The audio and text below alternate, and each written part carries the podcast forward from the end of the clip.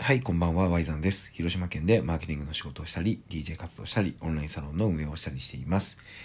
はい、というわけで、えー、ちょっと今日はね、時間が4時ということで、だいぶ遅くなりました。あのー、明日、まあ日付変わって今日なんですけど、今日がいよいよ、えー、DJ ワイザンの無観客ライブ配信ということで、いろいろ準備をしていたりですね、まあそんな前日でありながら、えー、友人がプロジェクトを立ち上げる、プロジェクトというかサービスか、クラウドファンディングの新しいプラットフォームを作るということで立ち上げるリッシっていうね、サービスのオープニングリリースパーティーというのに、えー、トークパートにですね、出演してきたっていうことをやっててですね、まあだいぶバタバタとしています。まあそんな中で今日の配信なんですけど今日はですねちょっとあのーオンライン配信について話したいなと思ってましてっていうのがまあもちろんね今日の夜にいよいよ DJY さんとしての初のですね無観客ライブ配信っていうイベントをやるんですけどライブ配信っていうものをですねこのやることを決めて1週間うんずっとねライブ配信とは何かっていうのをねずっと考えてきたんですけど、まあ何度か僕が言ってきたセリフの中に、こんなのがありますよね。なんか多分どっかのブログとかラジオでも話してたので、あ、それ見たっていう人もいるかもしれないんですけど、まあ何かというと、ライブ配信をしたっていう事実を作るのは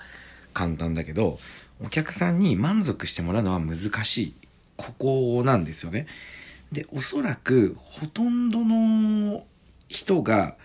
ここの壁には多分これからぶち当たっていくんじゃないかなと思います。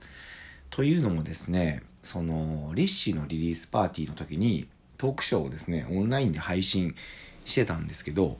トークショーをオンラインで配信するって、まあ結構シンプルじゃないですか、形としては。普通に考えたらトークの声だけが聞けたらいいので、まあ普通にお客さん入れてトークライブをやっている時に、えー配信プラットフォームで配信するということなんです。ごくねまあ一見誰にでもできそうな話なんですけどところがねどうやらことはそんな簡単ではなくてというのがですね配信環境によってはすごく画面の向こうにいる人の満足度が変わるっていうところが言えることが今日ちょっと分かったんですよね。で、これはですね、あの、おそらく今から多くの人が経験していくことだと思うので、失敗を責めるというよりとか、失敗を指摘するというよりかは、あの、ライブ配信するときにはこういうところ気をつけた方がいいよっていう、そういうね、話なんですけど、まず、えーお客さんの声、今回ね、えーまあ、お客さんの声が、まあ、うるさかったんですよ、ぶっちゃけ。で、まあこれはね、ただリリースパーティーっていう形で、多分主催者の意図としては、立食パーティーで食事を楽しみながら、まあ話聞きたい人は話も聞けるっていうような形を狙ったんだと思うんですけど、やっぱりね、この、喋るのと話を聞くっていうのを共存するイベントを作っちゃって、しかも集客に、あの、こういうゲストが来てこの人の話が聞けますよっていうことをやっちゃうと、どうしてもやっぱ全体の満足度は下がるっていうところを感じたんですね。で、これはね、結構あるんですよね。あの、よくイベントやろうと思った時に何でもかんでもこう詰め込みすぎて、えーご飯も食べてほしいし、あの話をして横のつながりも作ってほしいし、で、ゲスト呼んで話も聞いてほしいし、みたいなのがこう連なっていくと、まあ、あの、お客さんがバラバラになってしまうとですね、えーまあ何万人規模のねフェスとかで食事してもいいし音楽聴いてもいいしみたいなものの区分けがしっかりされてる大規模なイベントならまだしも一つの部屋に集めてそれをやるっていうようなことになるとですねどうしてもですね全体の満足度が下がってしまうんですよね。まあそれだとしても僕もやっぱりある程度経験があるのでちょっとこう声をねいつもより張ったりとか注意を引くような話をしたりとか、まあ、聞いてる人の目をねこうアイコンタクトで取るとかみたいなことをすることで、まあ、なんとかねそのリアルのイベントっていうのは形をつけることができるんですけどこれがオンラインになるとそうはいかないっていうことなんですよ。というのも画面の向こうにはやっぱ音しと、まあ、映像ももちろん届くんですけど基本的には音しか届かないので、えー、ざわざわした音と僕の声とかっていうのが両方聞こえてくる環境って多分すごいストレスだと思うんですよね。それとあとはあのー、マイクをねパソコンのマイクで声拾ってたので、まあ、声ぐらいだったらパソコンのマイクで十分かなと思いきや会場がね結構広かったので声が反響してすごくこう聞き取りにくいみたいな音の拾い方をするんですよね。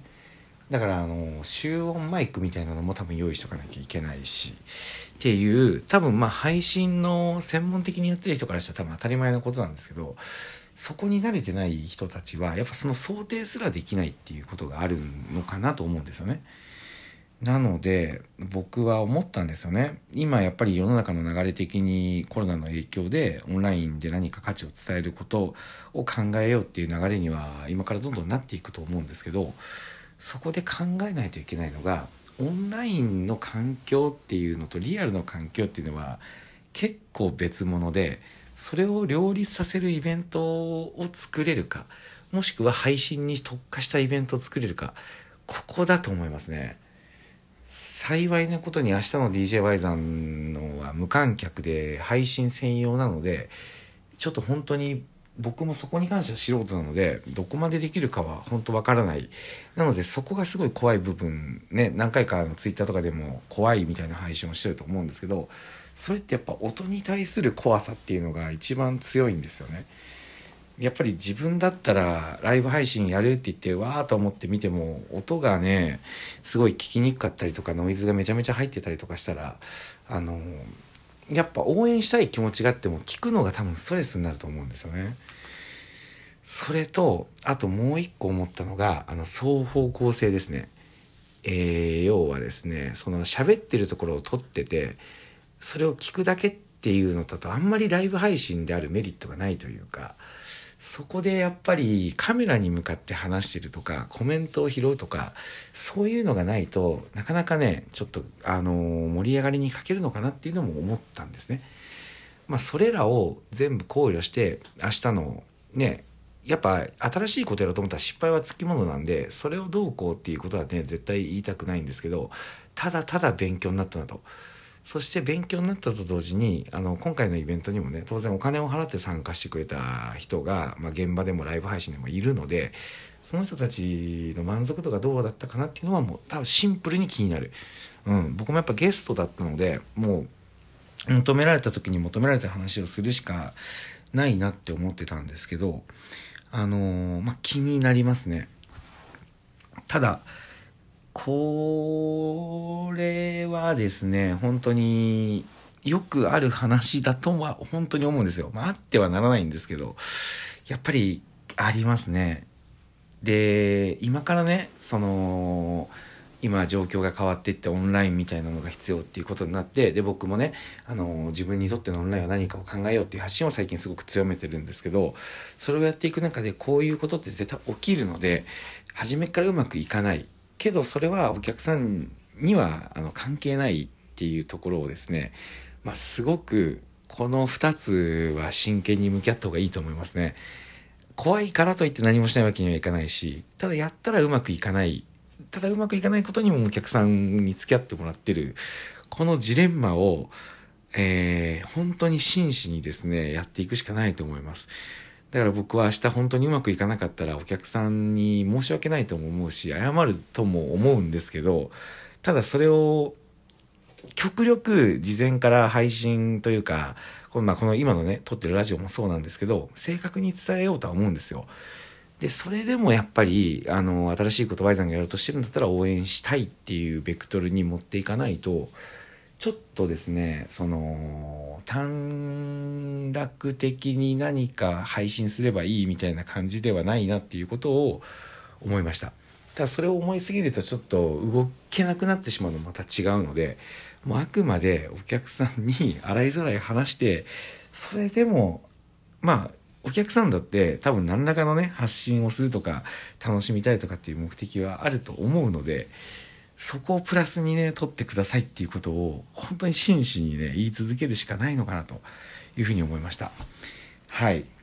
ちょっとね伝わったかどうかわからないんですけど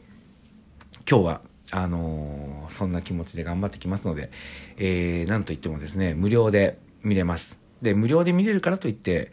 あのー失敗してもいいとかそういうことは思ってなくてやっぱりみんながね一日のうちのこの時間に、えー、僕のためにですねあの時間をとってインターネットの前にスマホの前に時間をとっていてくれるっていうことは、まあ、ある意味お金とよりもねお金よりもね、えー、強い価値だなというふうに思ってますので、えー、見届けてくれたら嬉しいなというふうに思ってます。概要欄に、えーと、イベントの参加方法を貼っておくのでもし興味があるなっていう人がいたらあの無料で見れますのでちょっと覗いてみてくれたらすごく嬉しいです。そしてこういうのを言うたびにね、あの、怖さもちゃんと抱えてるんですけど、それを乗り越えていく時期だなと思ってますので、えー、応援してくれたら嬉しいです。はい。というわけで、ワイザンでした。今日はありがとうございました。また明日もよろしくお願いします。おやすみなさい。